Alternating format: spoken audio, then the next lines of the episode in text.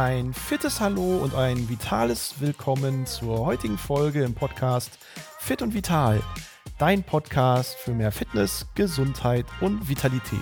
Wir sind Christian Kunert und Verena Großkreuz. Und die heutige Folge wird dir präsentiert von der Akademie für Prävention und Fitness, qualifizierte Aus-, Fort- und Weiterbildungen im zweiten Gesundheitsmarkt für Trainerinnen und Trainer, Kursleiterinnen und Kursleiter. Verena, heute möchte ich mal über ein Thema sprechen, was im Moment so durch verschiedene Medien geistert, nämlich die soziale Verantwortung des Sports oder was kann der Sport gegen Einsamkeit machen? Verena, warum gehst du eigentlich gerne zum Sport? Also erstmal muss ich sagen, was für ein Opening. Jetzt bin ich auch dabei und kann sagen, Verena Großkreuz. erstmal danke dafür. Ja, sehr gerne. Oh, ich glaube, da kann ich ganz gut mitreden. Ich bin ja auch erst im Oktober umgezogen nach Dortmund. Und warum gehe ich gerne hier zum Sport? Ich suche natürlich erstmal jetzt neue Kontakte. Also ich liebe es, zum Sport zu gehen und logischerweise mich mit anderen Leuten da zu treffen. Im besten Fall sind es auch schon sogar noch Freundinnen. Du liebst deswegen den Sport, weil du gerne quatscht. auch, ja.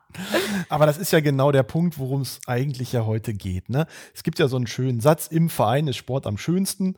Und warum ist im Verein der Sport am schönsten? Weil da andere sind und der Mensch als soziales Wesen halt nicht gerne alleine ist oder weil er halt gerne sich mit anderen trifft, sich von anderen motivieren lässt oder mit anderen zusammen halt auch Sport machen möchte. Und das, was du sagst, ne, das betrifft ja ganz, ganz viele Menschen, die irgendwie aus der einen Stadt in eine neue Stadt ziehen und sich am Anfang vielleicht ein bisschen unwohl und einsam fühlen. Und was macht man dann? Ja, ich gehe mal in Sportverein mhm. oder ich gehe mal ins Fitnessstudio und gucke, was da für Leute sind. Das sind auf jeden Fall Menschen mit den gleichen Interessen. Und so kommt man dann ins Gespräch und manchmal ergeben sich daraus halt dann Bekanntschaften bis hin zu möglichen Freundschaften. Ja. Oder? Ja, genau das ist es. Ich finde es toll, wenn man dann immer zu so einer Stunde kommt und wenn man dann doch schon die Leute kennt, die erzählen dir dann innerhalb von Sekunden, was in der Woche alles bei denen passiert ist.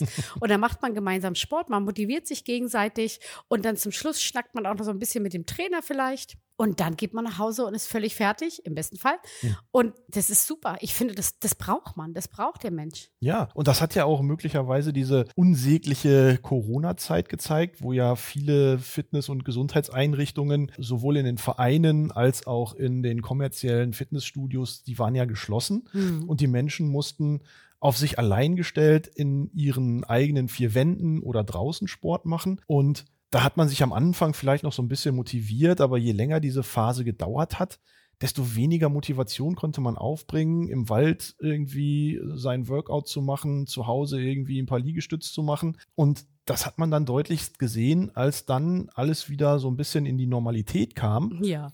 Und die Menschen erstens danach gelächzt haben, wieder mit anderen irgendwie gemeinsam Sport zu machen, egal ob das Fußball war oder ob das Fitness war oder ob das Gymnastik war oder ob das irgendwelche äh, Kinder, Seniorenformate waren, völlig wurscht. Die Leute wollten miteinander wieder gemeinsam in einem Raum, gemeinsam an einem Ort Sport machen, Lauftreffs besuchen oder, oder, oder. Da gibt's ja unzählige Möglichkeiten. Mhm. Und was mir halt auch aufgefallen ist, dass die Zeit, die weniger Gruppenangebote im Sport zur Verfügung gestellt hatte, dass die Menschen nach Corona weniger fit waren. Ja, das waren also so zwei Komponenten. Erstens sich gegenseitig motivieren. Mhm vielleicht auch so ein bisschen anzustacheln, sportlich aktiv zu sein und auch vielleicht ein bisschen mehr an seine Leistungsgrenzen zu gehen? Das habe ich gemerkt. Das habe ich wirklich gemerkt, dass während Corona, ich glaube, in wie vielen Folgen habe ich es jetzt schon gesagt, ich bin ja sehr schnell live gegangen und ich habe mehr Stunden angeboten, als ich es eigentlich davor gemacht habe. Ich habe ja wirklich zwei, drei Stunden am Tag habe ich gemacht. Und als die Leute dann wieder in die Studios kamen, hat man gesehen, die Fitness ist nicht besser geworden, obwohl wir mehr Sport mhm. gemeinsam gemacht haben. Ich denke, diese, diese Schwelle, zu dem ich kann nicht mehr und gebe vorher auf. Mhm. Und wenn du halt in einem Studio bist, im Verein bist, hast du halt noch die anderen, wo du dich halt gegenseitig noch motivierst. Und ja, dann, dann ist halt die Schwelle der Horst größer von links von und sagt, ey Christian, äh, faule Sau, streng dich mal ein bisschen an. Ja, richtig. Oder so, oh, guck mal, die, die Petra da vorne rechts, die kann, die kann immer noch. Und ja. dann jetzt halte ich durch. Das ist das, ja, der große Motivationsfaktor ist definitiv dabei. Absolut, ja. Und das zeigt, wie gesagt, wie wichtig es ist, diese soziale Komponente des Sports nicht zu vernachlässigen und immer wieder drauf zu gucken, dass wir natürlich im Sport eine soziale Anlaufstelle sind für Menschen, die gerne in Gruppen unterwegs sind. Und ich habe vorhin mal das Thema Einsamkeit angesprochen. Mhm. Es gibt mittlerweile aktuelle Studien, sowohl für Kinder und Jugendliche, aber auch für Erwachsene und ältere Erwachsene, die in dieser Corona-Zeit sich total einsam gefühlt haben. Mhm. Man konnte nirgendwo hingehen, man hat keinen Besuch bekommen, man hat sich nicht ausgetauscht mit anderen Menschen und dieses Einsamkeitspotenzial das hat den Menschen echt zugesetzt. Und das hat dann nicht nur physisch etwas mit den Menschen gemacht, so wie du gerade sagst, man war irgendwie weniger fit nach Corona. Mhm. Und das, auch das zeigen ja Studien. Ne? Die Menschen haben ja mehr zugenommen in Corona, es haben sich mehr Rückenschmerzen entwickelt. Bewegungsmangel war ein größeres Thema. Wir haben äh, noch mal eine Stunde am Tag mehr gesessen als vor Corona.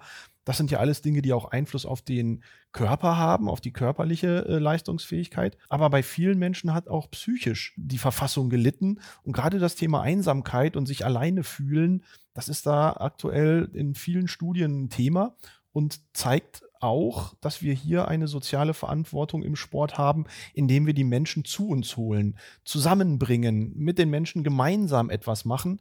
Und das ist ja auch das Tolle an unserem Job. Ne? Also ja. wir sind ja beide Coach, Trainer und äh, Kursleitung. Und wenn ich dann sehe, was für eine Dynamik in solch einer Veranstaltung steckt und Total. nicht nur während des Trainings, sondern wie du schon gesagt hast, auch vorher und nachher, das ist ja großartig. Auch wenn du Pepita immer nur einmal in der Woche siehst und du kennst sie gar nicht, du, du hast mit ihr sonst keinen Kontakt, aber du weißt immer, montagsabends 18 Uhr, Pepita steht immer vorne rechts da im Kursraum und du sagst dir immer, hallo, wie geht's dir? Ja, alles toll und auch das, das ist, ich finde das geil. Hast du eine Pepita in deinem Kurs? Pepita. ich habe zum Beispiel eine Jaka. Ne? Eine Jaka, du, wie du schon sagst, die siehst du einmal in der Woche, ja. ja. aber du freust dich immer, dass sie da ist und du machst Scherze mit ihr genau. und du begrüßt sie herzlich und du quatscht vielleicht noch mal ein, zwei Sätze. Was macht der Hund? Wie geht's dem Sohn? Ne? Genau. Ne? Also, das sind ja alles Dinge, man weiß zwar irgendwie so ein bisschen was voneinander und man ist miteinander bekannt, aber sonst außerhalb des Sports macht man halt nichts miteinander. Und mhm. genau das ist der Punkt. Ne? Der Sport verbindet Menschen. Ja. Und ich, da wachsen ja auch Freundschaften draus. Genau. Also Leute, mit denen du dich dann auch wirklich auch privat triffst, das ist toll. Das ist wirklich toll zu sehen, dass dieser soziale Jetzt hätte ich fast Brennpunkt gesagt. Oh nein, das ist der falsche nein, das ist kein Brennpunkt. Der soziale Punkt, sich da zu treffen. Und ich finde, das ist auch eine Verantwortung, die man als Trainer auch irgendwie hat, diese Leute irgendwie zusammenzubringen, zusammenzuhalten, diese Gruppe. Mhm.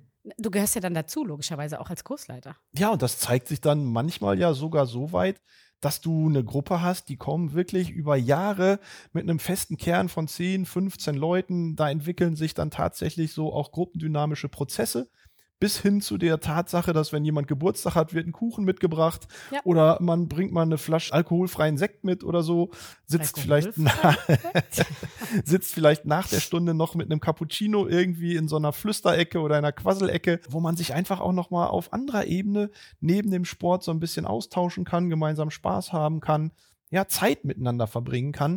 Und das finde ich am Sport einfach auch so wichtig. Ich komme ja aus dem Mannschaftssport.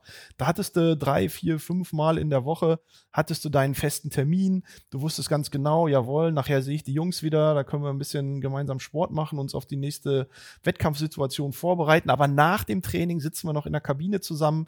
Wir trinken vielleicht noch mal das eine oder andere an Apfelschorle oder äh, Gerstensaft, äh, ja, und was auch immer.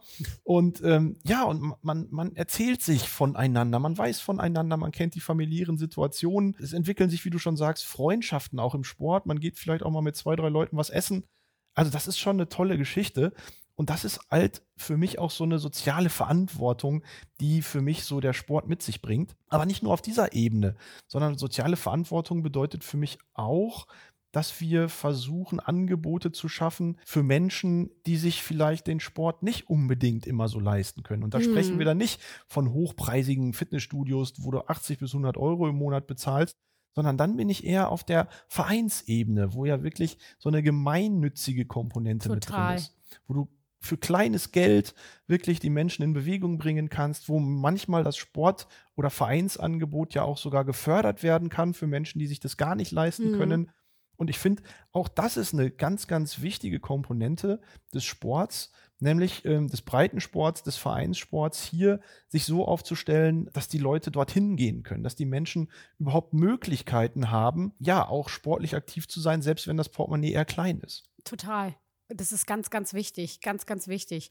Und man kann das. Es gibt definitiv Vereine, die das anbieten. Und mhm. das ist, wie du schon gesagt hast, es ist auch eine soziale Ver Verantwortung, mhm. wie wir die Leute in Bewegung kriegen. Und das gehört definitiv dazu. Und ich sehe das fast schon eher als Verpflichtung, immer mehr Menschen in Bewegung zu bringen. Denn wenn wir jetzt mal an äh, draufschauen, wie viel Menschen denn ausreichend Bewegung in ihrem Alltag haben, dann müssen wir ja leider feststellen, dass sich 80 Prozent der Kinder viel zu wenig bewegen.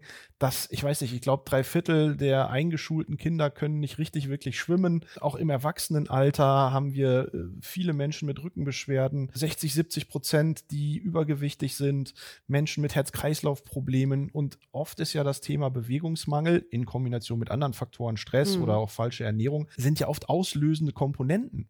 Und deswegen sehe ich auch hier eine soziale Verantwortung im Sport, mehr Menschen zu erreichen und ihnen niederschwellige Angebote zu machen, denn am Ende des Tages fällt es dann möglicherweise ja auch auf andere soziale Systeme zurück.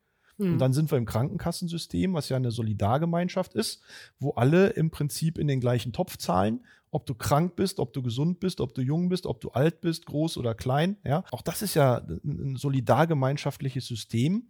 Und da zahlen dann tatsächlich die Fitten für die nicht so gesund und fitten Menschen mit ein. Und auch das denke ich, da ist eine soziale Verantwortung drin für die, die sich als fitte Menschen weniger am Solidargemeinschaftssystem der Gesundheitskassen oder der Krankenkassen beteiligen, weil sie weniger rausnehmen, mhm. aber gleichzeitig die Möglichkeit für andere bieten, die aufgrund von Erkrankungen, Verletzungen oder Unfällen halt einen Bedarf haben, sich daran zu bedienen. Ja.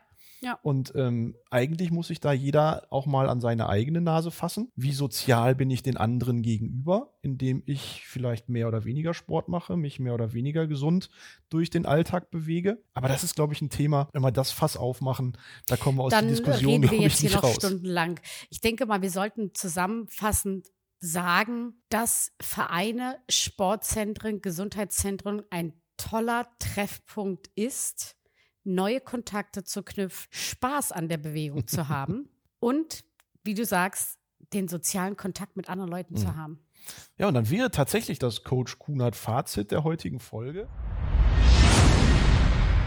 dass wir sagen, im Verein ist Sport am schönsten, weil dort andere Menschen sind, weil wir dort unserem gemeinschaftlichen Anspruch, den der Mensch ja hat, unter anderen äh, Menschen zu sein, mit anderen Menschen zusammen zu sein, nachzukommen und gleichzeitig etwas für seine Fitness, für seine Gesundheit zu tun, das mit einem lachenden Auge, weil du Lust hast dazu. Mhm. Ja, und dann ist es eigentlich egal, ob du in einen Verein gehst, ob du einen Mannschaftssport machst, ob du Individualist bist, weil du möglicherweise in einer Laufgruppe aber trotzdem mehr so für dich bist, oder ob du in ein Fitnessstudio gehst. Das und dich an deine Grenzen bringst. Ja, genau. Und dich gegenseitig ja. ja forderst, förderst, an die Grenzen bringst und dadurch ja wirklich dann auch deine Gesundheit und Leistungsfähigkeit bis ins hohe Alter nach Möglichkeit entwickelst. Mhm.